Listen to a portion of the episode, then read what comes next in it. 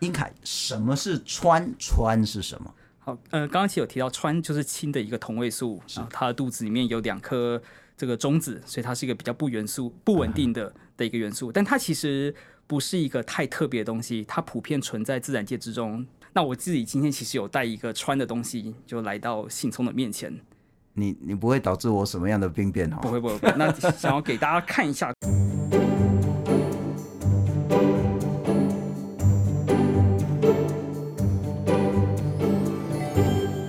欢迎收听我们的岛的 Podcast。在八月二十四号的时候，日本决定要排放福岛，因为核灾变而累积了大量的这种所谓的核废水。这个动作呢，当然引发了包括台湾。中国、韩国以及许许多多的国家的注意跟愤怒，因此现在呢，韩国、中国呢是大量的去抢购这些像是盐啊或相关的这些制品。那台湾现在似乎也有人说：“哎呀，我赶快去买盐。”那这种恐慌到底有没有道理？还有要排放的这种核废水里面到底是什么？大家讲说穿穿穿，有人讲说啊穿呢很安全，你不用担心。但也有人讲说，穿其实会对人体造成很大的伤害。可是除了穿之外，像是湿啊、像是銫啊这种高危险的放射物质，难道真的可以被东电所宣称的 LPS 所完全的过滤掉吗？有好多好多的问题，在这一集呢，我们用透过不太一样的形式，透过日本核废水的十个问题 Q&A 的方式，很快的让所有的听众朋友了解这一次的核废水有什么危险，以及我们该如何认知。欢迎我们今天的来宾，科学月刊的编辑委员廖英凯。英凯你好，信聪好，各位听众观众朋友大家好。我们跟英凯认识很久了，然后英英凯应该算是说，呃，科普，也就是说科学家。跟一般民众中间的重要媒介桥梁。好，那我们就开始了日本核废水的十个疑问。第一个疑问，请教英凯：日本这一次要排放核废水，里面到底是什么？日本现在要排放核废水，应它应该说是，就我们知道福岛电厂出问题嘛？那出出问题之后，附近的土地遭到污染，附近的地下水就流到电厂，导致于开始有一些充满着各式各样我们不喜欢的放射性核种的废水。那这些废水如果直接排到大海面，不是件太负责的事情。所以日本政府，包含东京电力公司，他们做的事情就是设计的一个 ALPS，叫做进应该是进阶一体处理系统，也有人称之为多核种多核种的处理系统。对对，还有一个比较炫的名字叫什么阿尔卑斯系统，有可能是谐音吧。对，那它的目的就是要把里面大概预估有六十几种，因为这个核灾核子事故所产生的核种给去掉。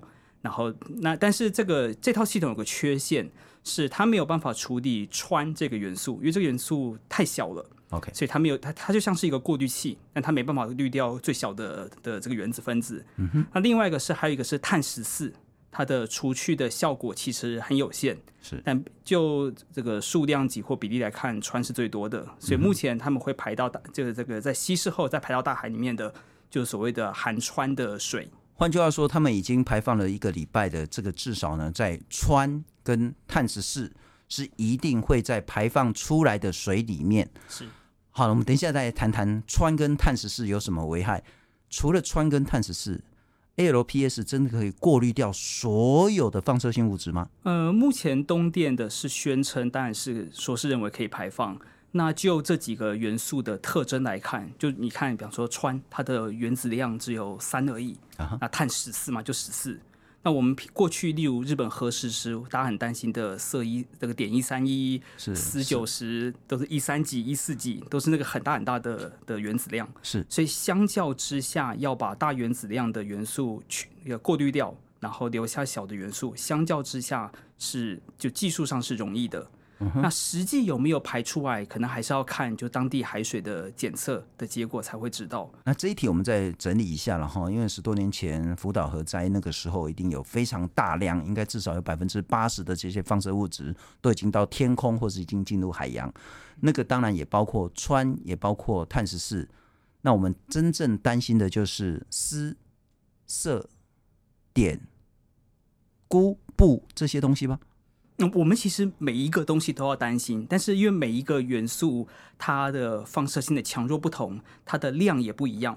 如果我们用量最大来看，那最大的会是像氚、碳十四、碘、钴这四个是量最大的。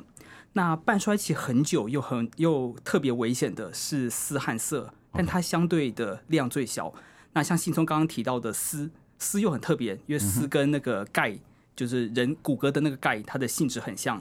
所以它万一它进到人体，它的伤害又会远比其他几种元素来的更强。嗯。所以在如果我要过滤，我当然会选择这些这个量虽然量比较少，但它危险性特别高的元素来优先过滤。Okay. 好，那第一题的答案就是说呢，它原本在这些所谓的受污染的这水里面呢，有非常多各式各样，有的不那么危险，有的非常危险的放射性物质。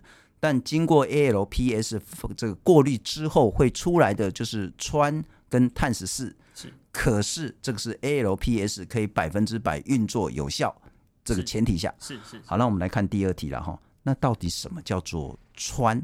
氚又有什么危害呢？好，那大家如果还记得元素周期表的话，会记得第一个元素就是氢嘛，对不对？那氢很常见。那氢的肚子这个原子核里面，它就只有一颗这个质子而已。那万一这个氢的原子核里面多了一颗中子的时候，我们就叫它氘。氘、嗯、对，然后再多一颗中子，有两颗中子时，就会称它为氚。嗯哼，所以有一些好，我记得好像是日本。刀就是一个气，然后两撇这样。对对对对对。它氚就是三撇。三撇 okay. 对对对，所以我记得有一些日文会叫它什么超重超重氢。超重氢。对，就就是用这个方式来来叙述它。那它的肚子里面原子核里多了两颗中子之后，会导致它是变成一个不太稳定的。的一个元素，嗯哼，那在自然界，一个不稳定的元素，它会努力的想要把能量释放出去，让自己变成稳定。以氚来说，它释放能量的方式称之为贝塔衰变，它会丢出一颗电子，就丢出一个贝塔射线，把自己变成稳定的氦原子。那氦原子就很稳定，就是我们氦气球，这个小朋友买气球的时候是那个那个充气的，那它就会是个稳定的呃稳定的元素。对，所以所以这就是氚。OK。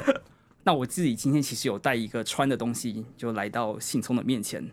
你你不会导致我什么样的病变哦？不会不会，不会。那想要给大家看一下、啊、你就把穿挂在胸前了。没错没错没错，没错给大家看一下我胸前的这个这个小小的饰品。这个就是所谓的穿灯，对不对？嗯，它有些名字啊，比方说什么穿管啊这些的，就大家会看到，就是这个里面有一根浅浅的。的的浅黄色的一个一个玻璃管。那如果我们把灯关掉的时候，你会发现它开始有一点，它会发出浅浅的的光。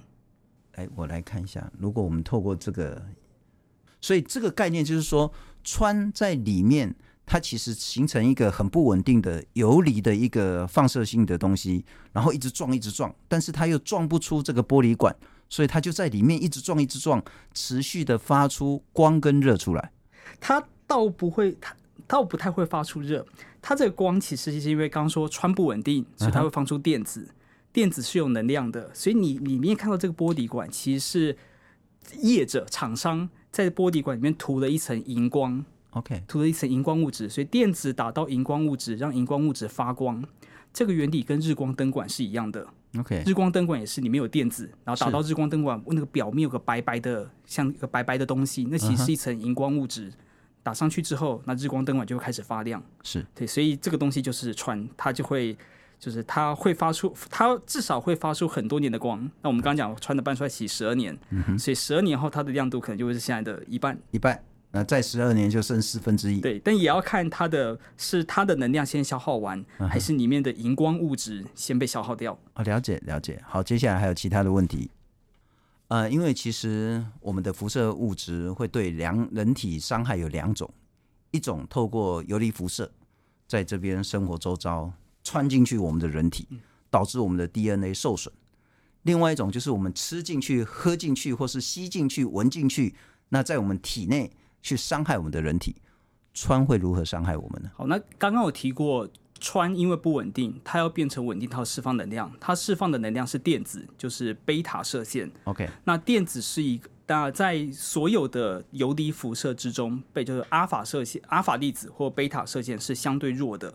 所以以贝塔射线来说，你大概需要一个薄薄的金属，或者是其实够厚的人体，其实就可以抵挡它。它其实不太有办法穿透到体内。嗯哼，对。但反过来说，如果你把穿吃到肚子里面或注射，它一旦到体内之后，它所生产的阿那个贝塔射线也没有办法穿出体外。所以过多的穿射进摄取到体内的时候，你的确会因为摄取到过就是体内被照射的过多的贝塔射线，而导致例如细胞病变啊，然后 DNA 的的不正常、癌症等等的，那的确会造成不好的影响。过多的穿确实会导致人的癌症，当然也会导致其他生物的这种身体的病变。是，什么叫过多？我们有标准吗？嗯，我们其实可以从辐射，就是这个辐射的多寡来算出一个等效的剂量。那目前的的主流学界认为，我们的等效剂量是你大概接收到超过一百个 millisievert，那 sievert 是一个辐射的单位。超过一百 millisievert 的时候，你才会观察到有增加致癌的可能。对，那所以如果回答到我们要喝多少的川水，或者是吃多少的可能核食之类的。才会造成伤害，必须看我们究竟能够算到你实际的、你实际接受到的剂量是多少。OK，好，那英凯就是说，WHO 的标准是说呢，一公升的水里面不得超过一万贝克的氚。是是，这个标准我们可以接受。嗯，可以，而且那是 WHO 的饮用水的标准，就是任何地方你喝到肚子里的水。你都你都不应该超过这个每公升一万贝克。那福岛这一次说，我要把它稀释再稀释，然后排到大海里面的这个含氚是一公升一千五百贝克，也就是大概是 WHO 的大概是四分之一六分之一左右。嗯哼，这个我们需要担心吗？嗯，他们选择的比较严的标准，这当然是一件好事嘛，因为就是你稀释的最后再靠大海稀释，那期望最后有人不小心喝到一口海水的时候，可以远低于这样的标准，这样子的稀释和比较严的标准当然是好的。嗯，累积呢？如果说它稀释，但是它会一直在累积啊。如果说透过洋流、透过生物的话，累积的话，其实要看氚，还有氚的氚氚水，还有所谓的有机氚。这三个东西的特性，那我们大概已经知道，氚的半衰期是十二年，就它就会就是强度就变一半，啊，有一半会变成氦。那它如果到身体里面之后，如果是以水的形式到身体里面，它的半衰期大概是十天。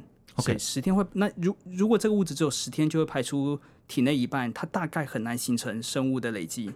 但科学家比较讨厌的地方是，并不是它是水的形式。而是它跟生物分子已经结合出来的一些特异形式。那这一旦它跟生物分子结合之后，它的半衰期最多最多的大概是四十天左右。嗯哼。那有一些特定物质会到一年。那一年的是一年的这个长度，的确有可能会造成生物的累积。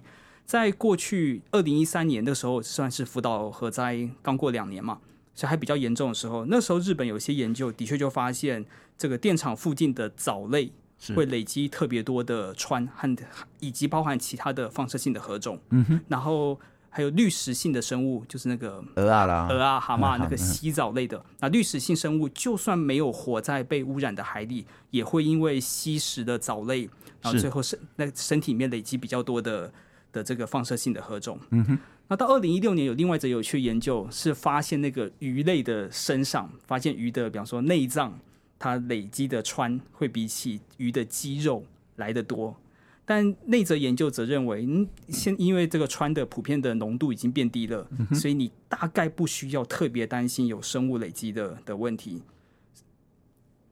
我另外一直听到一个说，氚呢，它主要是以水的形态存在于自然界，离开了水，它就消失了。在科学上，这个说法成立吗？嗯，这这个讲法不太对，因为。我们担心的是氚那个原子，OK，那那个原子它可以跟很多东西结合，比方说它可以跟一个氢气结合，就会变成是性质很像氢气，但是里面有一颗是是氚。Uh -huh. 它它的确会跟水结合，就是目前东电主要在排放的的氚水，但它也会跟生物分子结合。所以，像我刚刚提到的，如果今天是穿水在体内的半衰期大概十天，嗯，但如果它跟生物分子结合，跟脂质分子啊，跟我们的其他的这个肉啊这些结合，它的半衰期可以可以到四十天甚至一年。因此，从这个理论来看的话，是说，如果是穿水，那就东电这个标准，稀释再稀释，那在一公升的水里面不超过一千五百贝克的氚。就这样子的形态，我们似乎不用那么担心。是，可是我们会担心生物累积这件事情。我们应该担心生物累积，可是我们在这个议题上面不用太担心。原因是因为当源头的水，就当源头的川水，它的浓度已经很低的时候，后面虽然生物累积会累加起来，可是它累加的效果还是很有限。了解。好，第三题，请问英凯，如果色跟湿也排入海中的话呢？那结果会是什么？就很不好，因为像刚刚提到有很多种放射核种，那相较起穿丝和色，就是我们很不喜欢、很不喜欢的核种，所以要尽量的避免，要尽量的把它过滤掉。然后特别是丝，就是如果大家还记得那个元素周期表有一行直的叫皮美钙丝贝类，因为那个丝上面是钙，它跟钙质它跟钙很相近，所以以丝来说，它到体内，如果你不小心吃到它，它会和体内的钙结合，它会它会成为你骨骼的一部分。然后就终其一生，也不是终其一生，就会在几十年的时间，就在你的骨骼里面慢慢的释放出辐射。嗯哼，那这就很不好，因为骨骼跟造血有关啊，跟我们的个那个血液啊、DNA 都有关系。是，嗯，但我所知道，十多年前核灾的时候，应该有大量的丝跟涩已经外溢到外界去了。是是是。那这有造成什么样很严重的问题吗？呃，目前 WHO 曾经有呃，在过去几年都有针对就日本的福岛核子事故有做那种大规模的健康调查。那调查结果都会指出，嗯，如果只是环境的辐射，不太需要担心。唯一需要担心的是那个日本福岛，比方说福岛临近四县，有一些今天还是返家归南地区，或当时撤离的速度不够快的人，或是当地有还当地还有一些农产品啊、野生食、野生兽类的这些食物。它的确还是会受到比较高的污染，只要不碰到那一块，一般的大气的释放或海水释放，目前没有观察到对健康有显著的伤害。所以，我们在这边可以做个小结，就是说，假设然后那个前提是说，日本东电所说的都确实有做到，确实真的按照它的稀释标准，达到说每公升的水只有一千五百贝克以下的氚，以及所谓的很低量的就是碳十四、鍶。涩其他这一种高危险的放射物质，通通被 LPS 所阻挡住的话，我们似乎比较不用那么担心。是我我觉得也可以换一个角度想，就是假设没有这世界上没有 LPS 这样子的的设备，假设没有，那么地下水被这个核核电厂的土地污染之后，它可能会直接进到海里。嗯、那这个时候它带来的就不只是穿的，就会包含我们最不喜欢的丝和色。是对，所以日本政府用了可能花应该是花了很多钱吧。就是把丝和色保留，就是过滤起来，然后最后把氚这个相对影响少的氚排出来。我想这是这这还是一件好事。不过当然我们当完全不可能站在东电的这个立场来说话了哈。其实那个它排放那天，我刚好人在日本。你在日本，你就会很小心、很担心被讲说你没有公德心啊，你那个什么瓶瓶罐罐你要做好分类啦，嗯、你自己的垃圾绝对不能够污染到公共的环境。事实上，你在公共的空间里面丢一包大家很讨厌的垃圾，这当然会引起很多很多人的厌恶。所以，所以这这种情绪很容易理解。那我们现在说，它丢出来到底是什么，以及为什么要丢？好，接下来我们要问说，那丢出来东西到底有什么危险？这个牵涉到一个很重要的，叫做半衰期。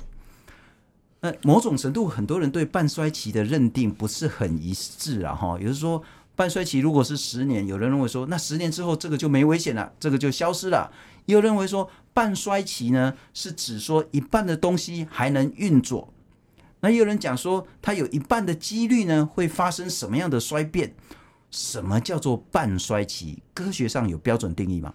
有有啊，就是我们会说不同，因为刚刚有提到说不同的放射性核种，之所以这一个元素有放射性，是因为它不稳定。OK，不稳定的元素要让自己稳定的唯一的方法，就是把多的能量释放出去，跟人很像的感觉。哦、对，那就是去跑步啊、嗯、游泳啊这些，或者可能大吼大叫一下。哦、对，那你把能量释放出去的是能量释放出去的那些能量，就是游离辐射。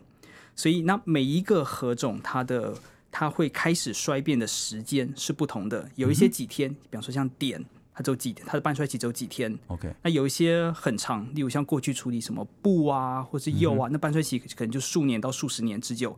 那还有一些更恐怖的，可能是什么十十几万年、百万年。是对，所以不，那半衰期意思就会指的是，当这一个何种，它假设我有我有一百颗，那我们就看它什么时候会有会开，它会陆陆续续开始衰变。那过了它的半衰期之后，它它预期就会有一半的何种。已经衰变成比较稳定的元素，那另外一半就还没有衰变。嗯哼，所以我们当讲氚的半衰期是十二年的意思是说，譬如说在今年八月二十几号，日本开始放川水，嗯，那在十二年之后呢，这川水里面的川只剩下一半的川会变成游离辐射出来。对对，那可是还有一半。对，那等于说再过十二年就剩下四分之一。是，再过十二年就变成八分之一。是，因此不是说十二年之后这个川水就百分之百安全，嗯，而是说它只剩下百分之五十伤害自然界的能力。呃，可以这么说，但伤害自然界的能力有一点，这个听起来有点重了。OK OK，因为它本来啊，它不一定是自然界的一部分，然后因为自然的川可能早就消失了。自然的氚会它会持续的存在啦，但是你比方说包含太阳的宇宙射线、太阳的辐射啊、宇宙射线，它都会自然而然的产生川。OK，总之我们对半衰期的认知是说，不是说半衰期到了就消失了，而是半衰期到了还有一半。会再去游离辐射出来。他让我请教，所以我们一直在谈到阿尔法、贝塔、伽马这个东西，可不可以很简单的谈这三种放射线对人体到底有什么样不同的伤害？好，那大家一定会听过辐射这两个词。简单的分类就会是有一种辐射是游离辐射，嗯、那个游离者是它的能量够强，强到可以把它被它照到的东西。都会产生反应，例如被它照到的 DNA 可能会断掉，被它照到的一般的的原子可能会丢出一个电子，所以强到足以让某一个稳定的东西跑出一些游离分子。嗯哼。那另外一种辐射就是非游离辐射，比方说电磁手机电磁波呀，OK，然后一般的光线啊，然后甚至包含热，热其实也是一种也是一种辐射。对，那。我们在谈游离辐射的时候，大家最常听到的就是阿法、贝塔、伽马。事实上，还有一个东西叫做中子啊所以就是说武器啊、中子弹啊，就那个那个是伤害最大的。阿法就阿法粒子是氦的原子核，那它的穿透效果很差很差，所以通常就会说一张纸你就可以把阿法给挡住。那贝塔射线是电子，它的穿透力稍微强一点，所以通常需要一个比较薄的金属，它就可以挡住它。这一次日本所排放的这个 ALPS 处理水，它所释放出来的事实上就是贝塔射线，而且是能量比较弱的贝塔射线，uh-huh. 所以它大概也是可能一张纸或者两两三张纸，大概就有机会把它挡住。你说的就是穿这一部分，对对。那能量更强的就是伽马射线，那例如有时候我们去会去医院，有些。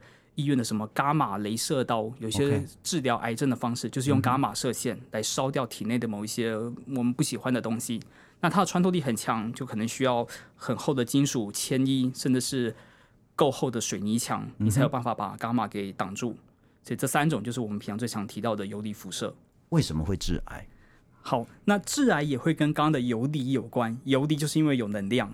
那例如过去的研究主要会认为，如果今天我把比方说 DNA 好了，嗯、我给 DNA 照一个 mini 格雷的 X X 光的话，它会在一它会在 DNA 一根 DNA 的身上造成二就平均啊造成二点五个损伤，那会让一个地方有这个因为 DNA 是双股螺旋，是。会让一个地方断裂，然后有有可能会有零点零四个地方会是双股螺旋的两根脚都断掉。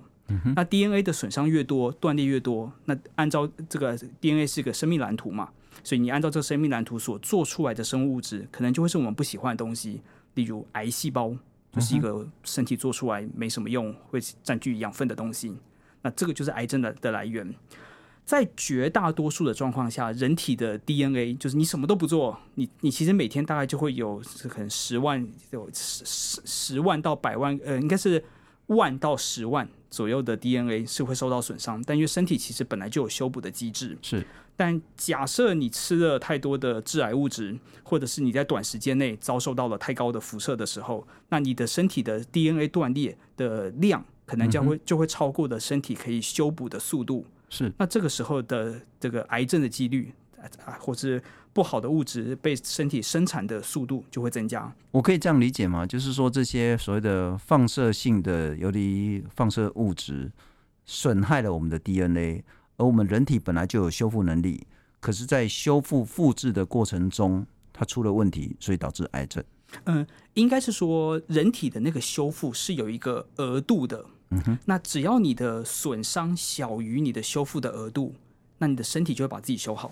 OK，可是如果你的损伤的速度大于，很像支出收入支出的概念，你的支出大于收入，你的损伤的速度大于你的修复速度的时候，那身体就会有越来越多坏掉的 DNA 不断存在。嗯哼，那它就会持续的生产出我们不喜欢或不是身体预期应该要出现的细胞啊，或者其他物质。了解，这也是为什么我们这么担心放射物质的这些原因。好，来，我们再来请教一下食物累积的危害。刚我们也稍微有谈到了哈。嗯那我们有办法去理解所谓的那种食物链当中，刚刚讲说海藻可能会有比较多的这种吸附放射物质，然后呢，这些不管是滤食性的生物，或者是浮游生物，或者是小鱼，或者是虾子，然后呢，再透过中鱼，再透过大鱼，人类再去吃尾鱼、吃旗鱼这种这种生物累积的危害，我们怎么评估？嗯，按照氚的这个特性的话，它如果变成了 OBT，就是有机氚。就是和有机分子已经结合起来的话，它的确会有四十天到一年的这个比较长的半衰期，所以它的确会有机会造成生物累积。那但刚刚也有提过，在不同的研究之中，那有些研究就会发现，像是海藻，海藻里面所呃可能会出现的氚量会特别多。但也有发现有一些品种，比方说像是软体动物或是底栖鱼类，就活在比较海底的鱼类。它身上累积的放射性核种和氚就会特别少，所以是否会生物累积，其实要需要跟看那个物种的摄食特性，它在食物链中的地位会有关系。嗯，科学界是有没有讨论这一次排放核废水，它可能导致生物累积的风险？不太有，呃，特别是我我们有看到一个二零一六年的研究，它比较近期一点研究，它其实在看穿这件事情的时候，它是那个就日本研究。甚至认为你不太需要在这件事情上面就是担心生物累积，那原因还是因为它源头的氚的浓度没有那么高，嗯、那再加上我们已经说了很多种何种，它相较之下是大家相对不担心的的一种何种。那前几年呢？我是说这一次可能因为它的标准定的是比较符合 WHO 的排放标准，可是，在十多年前的那次核灾，那有大量的不管是氚或其他的这些辐射物质。生物累积的情形呢？是，嗯、呃，我们有看到一则二零一八年的研究，它这些研究比较不是用生物累积当做研究的关键字，OK，它是直接就去看，就是我就去抓不同的品种的这些海鲜、海里的海生生物，然后来看它们身上到底实际残留了多少的。的这个这个放射性的的核种，嗯，那在一则二零一八年的研究是发现藻类最高，就刚刚提过，藻类最高，底栖鱼类最低。但是不管怎么样，不管是看穿、碳十四、钴六十、碘，嗯，啊，包含其他的丝和涩，涩，对整体而言都会发现福岛附近的海，就是在最在最严重地方，也没有超过日本的食品安全线的那个这个管制的的标准。嗯哼，对，所以。的确有受到污染，但那污染可能比想象中、比大家担忧的的的状况少一点，可能对，可能没那么多。好，那我们接下来，现在其实大家都在做这件事情了哈。抢购海盐有没有道理？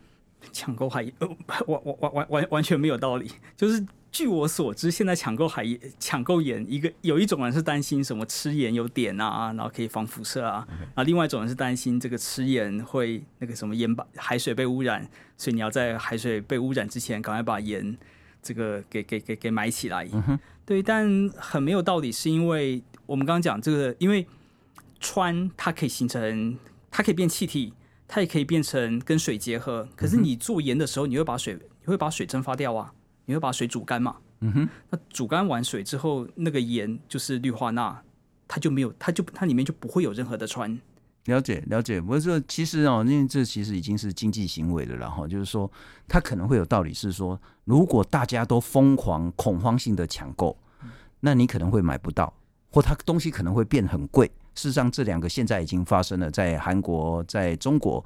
所以，因为怕变贵，怕买不到，所以你必须被迫的去买，这可能是经济学上的一个问题。是是。但如果说你是担心，因为海水这种所谓的核废水下来之后到海水，那海水受到我刮胡的污染，那所制造的海盐里面含氚，恐怕这个就没什么道理了。对对，就是我们不我不断在讲嘛，就是一开始的。这个辐射的浓度，它其实就很低，然后就是在符合标准之下，在符合一切公开透明之下，它本来浓度就不高。不过我们不可能去帮东电背书，但我要强调的一点是说，如果我们会担心因为海水制造的盐有含所谓的这种辐射物质的话，我们同样也要担心，要在意。现在的海水其实已经受到很多的污染，是是，包括所谓的塑胶微粒的问题，是包括重金属的问题。其实我们真的也要担心这一件事情。然后这是题外话。我我我有一个比较就是阴险的譬喻方式啊.就是比方说像台湾的的盐，就我们自己台湾产的盐，大概有三大区域，uh huh. 一个就是台盐在通霄外海一公里处取水，另外就是比方说台肥集团在花莲那边海洋深层水，他们取水，那一样会产盐。Uh. 那再就是台南嘉义一带，就晒海盐的，对，还是有些很小很精致那种做盐之花的那那种的小农一样在做。对，那与其去担心中国或者是日本的这个核电厂排放的废水，你你怎么不担心？比方说桃园老街西那个污染，离通宵就近很多啦。是，或者是比方说六轻的水污染，嗯哼，这个都比起他他就在就在嘉义嘛。是，对啊，他他其实都。都比起远在天边的大型核灾。不，我要特别强调，我们不是说日本那个排核废水百分之百没问题，我们要讲的是说这个可能有问题，但同样的这种海洋现在污染水污染的问题呢也很严重，我们应该要同等来去看待了。在意风险很好，好的，风险一定要区分大小。我们刚刚讲风险哈，刚讲致癌的时候，我们少谈了一点，就是说癌症会发生，其实是一个几率问题。并不是说每一个人接触到辐射物质都会致癌，但也不是说一定要接触到一定严重程度的这个辐射物质才会致癌，这都是几率。有些人呢，接受到一点点的辐射物质他就致癌了，有些人接到很多呢，他其实也不必然。那接受到很多致癌之后呢，多剂量也不必然说导致癌症很快变成第三期、第四期。你接受很低，已经变成癌症，也不代表说你就真的会没事。我想问的还是几率的问题，那几率就会变成是说浓度剂量以及时间长短的问题。假设如果说我们长期的，我们刚刚谈到说那个海盐这一部分然后可能就是在科学上真的不用担心。但如果我一吃吃个五年、十年，日本这一次是要排放三十年，如果我三十年都吃受到这个核废水所刮胡污染。而导致制成的海盐的话，我们怎么样评断风险？我我觉得可以跟大家介绍一个就是模型，叫做线性无虞 LNT 模型。它在辐射剂量，它是这样被设计的，就是以前大家观察到在高剂量的状况，例如像是核电厂的工人和以前日本核爆的那些这个受灾户。在高剂量的状况下，大家发现每照射一百个 millisievert，你会增加千分之五到千分之五点五的的的这个这个增加癌症的几率。好，但是在低剂量一百 millisievert 以下，我们从来没有观察过任何跟癌症有关的的的迹象。嗯哼，对，所以这个地方就会出现一条，就是我们就先画一条线，就是这个千这个每每一百 millisievert 增加千分之五，我就画一条线，然后。画到零，我就说这叫做线性无虞，虞是门槛，线性没有门槛。我假设只要有照到辐射，你就一定会增加致癌的几率。那我们今天大部分的跟辐射有关的法规管制，都是奠基在这个假设之上。我没有观察到，但是我用保守的心态来看这件事情。对，但也的确会观察到有一些特异的现象，比方说。的确，很很多在实验室的证据中发现，一定要到一百个 millisievert，你才会真正开始有增加致癌的可能。好，那如果我们用一百这个阈值这个门槛值来看的话，你有可能靠吃着今天这个被污染的海盐或被污染的海产就吃到一百 millisievert 吗？这个食物上看起来做不太到。是，那这也是过去台湾在讨论日本核食的时候。有一些特定的品项、特定的地区，你不要碰它，不要进口，你不去特别吃，嗯、你其实不太需要担心这样的事情。那时间长短呢？啊，刚刚提到的这种辐射剂量，它的确是建立在长时间的吃的情况下去量测的。例如像日本，他们当地有针对这个福岛当地的海产，然后按照国人的他们国人摄食的状况去推估，说如果你未来五十就是福岛一样这样子排放这个含氢水，然后你未来五十年你持续的吃当福岛电厂当地四公里内的海产，也就是污染最高的的这些海鲜，然后。好像算可能每人每年平均吃三十七点五公斤的样子，嗯、那最后发现会实际会增加的这个致癌的风险，大概也是几十个 microsievert 而已，嗯，其实相对之下是很低的。了解，因此所谓的那个食盐污染这一部分，可能大家真的不需要花那么多的力气去恐慌了哈。刚刚我们谈到说，为什么现在包括韩国、包括中国，甚至开始在台湾也出现所谓的抢盐这件事情。两个理由，一个理由刚刚我们谈过，说担心海水受到污染，所以盐也受到污染。但刚刚您认为说不太需要。第二个理由，我觉得就更值得讨论了哈。我们知道，在我们的核一、核二、核三厂周边的民众呢，可能有时候会发碘片给他，那是说万一发生核灾的时候，你要赶快吃碘片。所以，如果吃碘片可以有效预防辐射人体伤害的话，吃碘盐有没有用？吃碘盐的目的是什么？吃碘片的目的又是什么？好，先讲结论，就是吃碘盐没有用。那吃碘片可以防辐射是有道理的，但那个是当核子事故，而且是很严重的核子事故，例如像过去的福岛核灾、三里岛、Chernobyl 这个等级的事故发生的时候，有极大量的的放射性核种。因为核子事故一开始发生时，最大量的核种其实是碘。那碘这个元素跟甲状腺很有关系，所以以前都会说这个不吃碘，甲状腺会肿大，是因为甲状腺特别需要这个元素。那如果今天有含放射性的碘释出到环境之中，它会被甲状腺吸收，它会导致甲状腺癌。所以在过去的跟核子事故有关的健康研究中，都会发现甲状腺的病变跟核子事故是非常直接相关的。为了避免这件事情发生，所以政府就会在例如核子事故、核子的这个这个核电厂附近的的居民，可能就会请他们要留存碘片。嗯、那一旦核子事故发生时，你马上吃这个正常的点，大量正常点.那它会占据你的甲状腺。那一旦有受污染的点要进入甲状腺时，它其实会发现，哎，有点像没地方放了，对，没地方放了。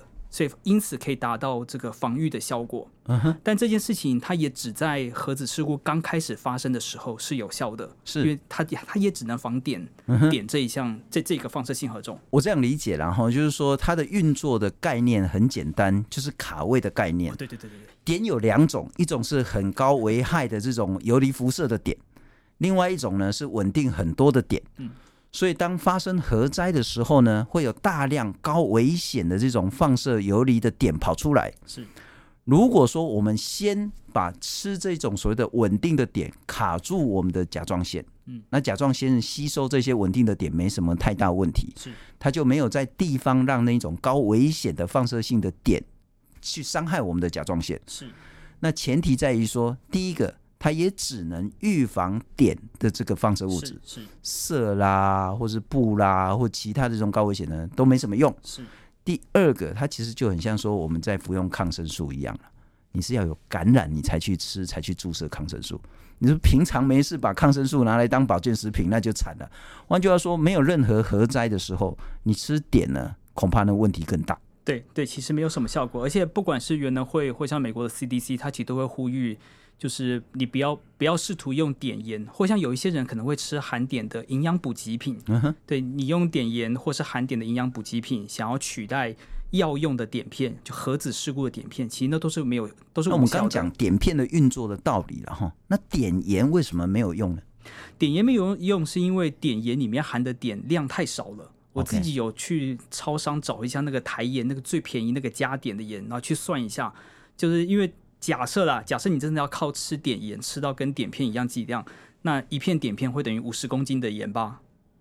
哦，那你要吃五十公斤的盐巴，这这都会出事吗？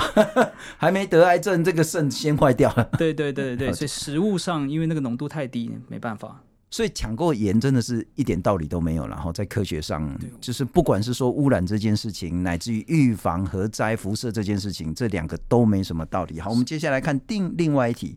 万一啊哈，ALPS 没有用，用不上，出了状况，坏掉了、故障了，而这个受到大量污染的水依然排放出来。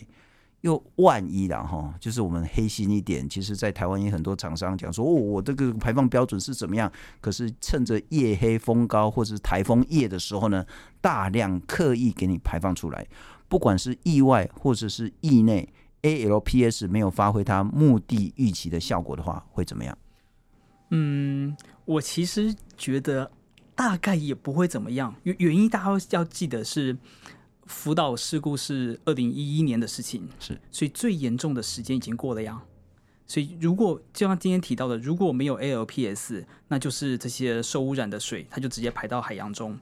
可是就算是直接排到海洋中，十多年前已经排放过一次了，应该是说十多年来都在排放。但是今天的污染的状态本来就比起十多年来轻微很多。那原因也是因为所有的核种都有半衰期，它都会随着时间就慢慢的变弱。对，所以。如果 ALPS 完全不作用，或日本决定就不花这个钱的话，是它就会排放出许多包含像今天提到的斯汉色等等的河种到大海之中。是，那我们不喜欢这件事情，它会造成比较多的污染。但它会造成污染，跟例如二零一一、二零一二、二零一三那时候没有 ALPS，而且一样有污水排到大海之中的状态相比，今天还是会比起当时轻微很多。那过那刚刚今天有提到，过去日本政府和日本当地的学者有针对福岛附近的海产曾经做过这些，就是呃辐射量的，不管是评估也好，或是实际的取样量测也好，看起来现在的状态都是慢慢就当地是在慢慢复苏的，所以就算失灵也不太需要太担心。最严重最严重，也就是十多年前那个时候的情形。是。但我想问的是说，说 ALPS，我们其实找了一些资料，我们其实不太容易找到到底什么是 ALPS，它怎么运作的，它的系统是什么，然后它怎样的装置这些东西，到底什么是 ALPS？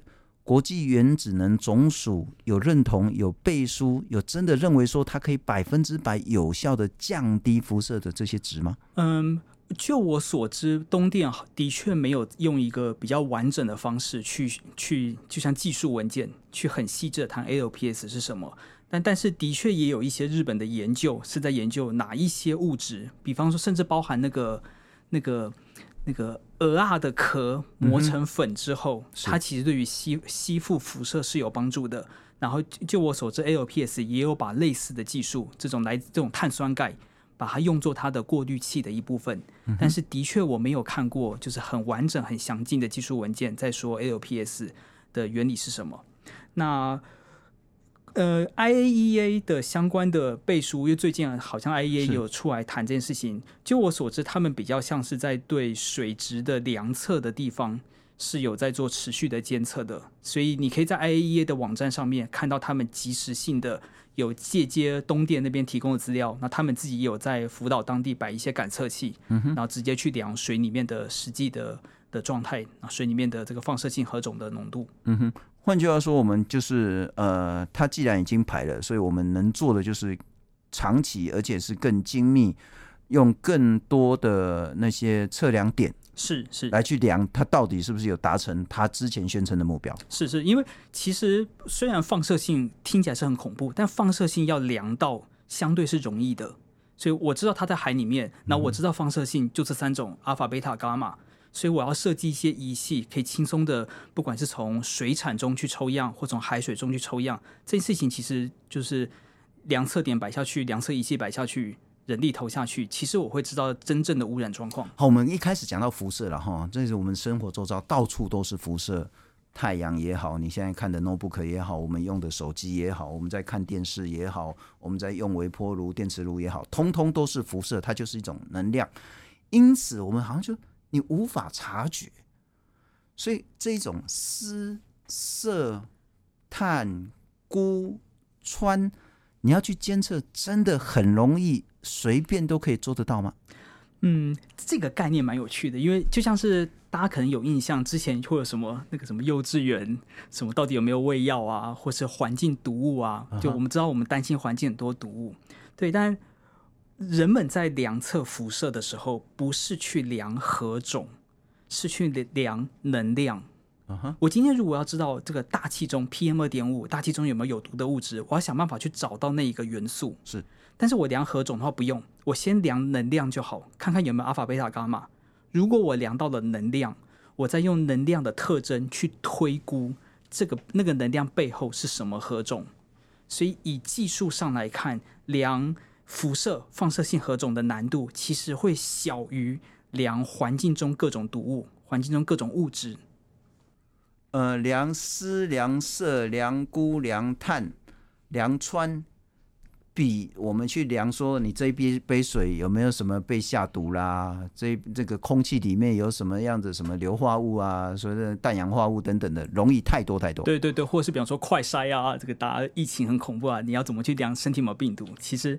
量辐射是相对容易的。换句话说，当然这还是要有一定的技术门槛，然后，可是这个技术门槛就国家来讲，其实是非常容易达成的。在海水里面，在水产里面，在土壤，其实用简单标准的仪器就可以测量到。是。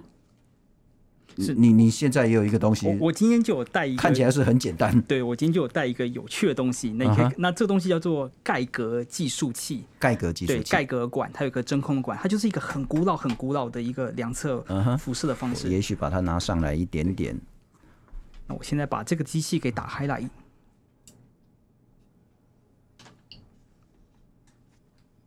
我刚听到飘一下，对，又来一下。对，那你会听到那个啪啪啪的声音，其实就是它现在正两道辐射了。但我们现在我讲说微量的辐射，这个灯有啦，电视有啦，麦克风应该也有。但是它会量到是游离辐射。我们这边会有游离辐射，代表公司这栋建筑物很危险，我们要赶快跑喽。嗯，也不是，我在这边工作了二十几年，也也不是啊，因为环境本来就本来就有游离辐射，对，一年一年环境就会有二点四个 millisievert 的背景值，所以是太阳、大气，然后花岗岩，或者例如北投的温泉，所以环境本来就会有辐射，所以你只要开着，它的确就会哒哒哒的凉到，所以量辐射。我我们这边有一个。听起来、看起来最危险的就是你身上那个穿管穿灯。没错，没错，没错，没错。那这个就是很标准的贝塔辐射了嘛？没错，没错。所以，我如果现在把它靠近，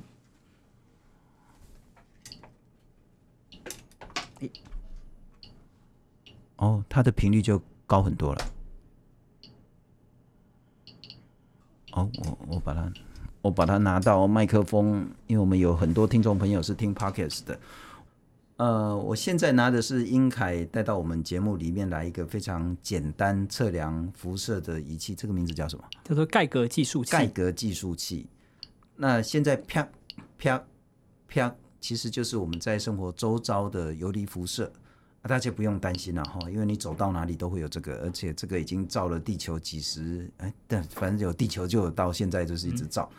可是我如果再拿刚刚拿出来的这个穿灯穿管。靠近它的话，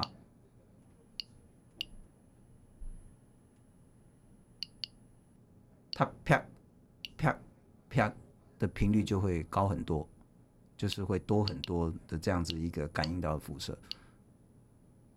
所以其实测量辐射的技术门槛是很低的。对对对，所以大家可能可以在那些什么什么购物网站啊，就会看到一支一千块、几百块钱。就到处去量，现在对岸的民众也也也也都在抢着买，就这种辐射侦测器。哎、我还真的说看到很多长辈群主在推荐这个东西啦，我甚至有看到说啊，日本人呢、就是要毁灭全人类的这一种所谓的那种梗图，然后，但那个仪器测量，它真的测量得到，但测量得到的意义是什么？它大部分量到的，像你刚刚听到的叭叭叭，那就是环境背景值和杂讯。那你要把一个明确的辐射源摆到它旁边，可能就会听到它那个叭叭叭声音变得比较多一点点，就是比环境背景值就高一点点。换句话说，就是说这个技术门槛因为很低，所以我们就可以长期布很多点在太平洋周遭去监测我们的水质、我们的水产是否受到污染。嗯，这个譬喻有一点点危险，就是它虽然低，但是大部分，例如像你可以轻易买到的几百块钱的这样子的辐射的辐射侦测器，它其实对于这一波，例如你拿去量海鲜或拿去量盐巴，那其实量起来都都会没有意义。它其实量到大部分都还是环境的背景值和杂讯。OK，对，像如果需要很精确的测量，那比方说像这次量的那个量穿水的话，嗯、像原能会那边其实就有一个实验室，专门就是在做穿跟穿有关的量测的方式。是是是，好，我们接下来最后一题了哈，在现在已经排放核废水的情形下，台湾民众、台湾政府可以做什么？该做什么？又不该做什么？不可以做什么？好，那呃，首先要说就是。不要不要惊慌，然后不要相信谣言。虽然大家都很担心，那这这担心合理啊，肯定的。那我们其实今天有有提到说，这个虽然有这个含辐射的水被排到了大海之中，但是大海不是均匀的，就是会有一些洋流的特性。大海里面的生物也不是均匀的，有一些东西它的辐射量可能会特别高，例如已知的就是藻类；有一些会特别低，例如鱼的肌肉、底栖鱼类啊。反过来内脏。或是蛤蟆之类的，有可能会特别高。所以对于政府来说，我知道今天政府已经持续的有在台湾周遭的海域都有在量测海水的辐射。嗯、那我们在过去日本核试的经验，大概也大概也很有经验，知道怎么处理食物中的辐射。我觉得政府现在还在看可以做的，其实根据过去科学研究的结果，它可以去抓出哪一些食物的品相是我需要特别花力气去查的，我不需要。那个随机性的抽查，可能我就特别挑海藻类的抽查，挑这种什么生蚝之类的抽查，那我有可能可以更花，就是花比较少的钱，然后更有效的掌握今天的实际会被大家吃到肚子里面的东西，它的污染程度是什么样子？是。非常谢谢科学月刊的编辑委员廖英凯。虽然说我们讲说核废水的十个疑问，然后事实上我应该问了三四十个问题以上。那当然，如果你喜欢这样的节目，也希望你订阅分享，让更多人知道有关日本核废水的这个专题。我们会持续的报道，持续的关心。再次谢谢英凯，好，谢谢。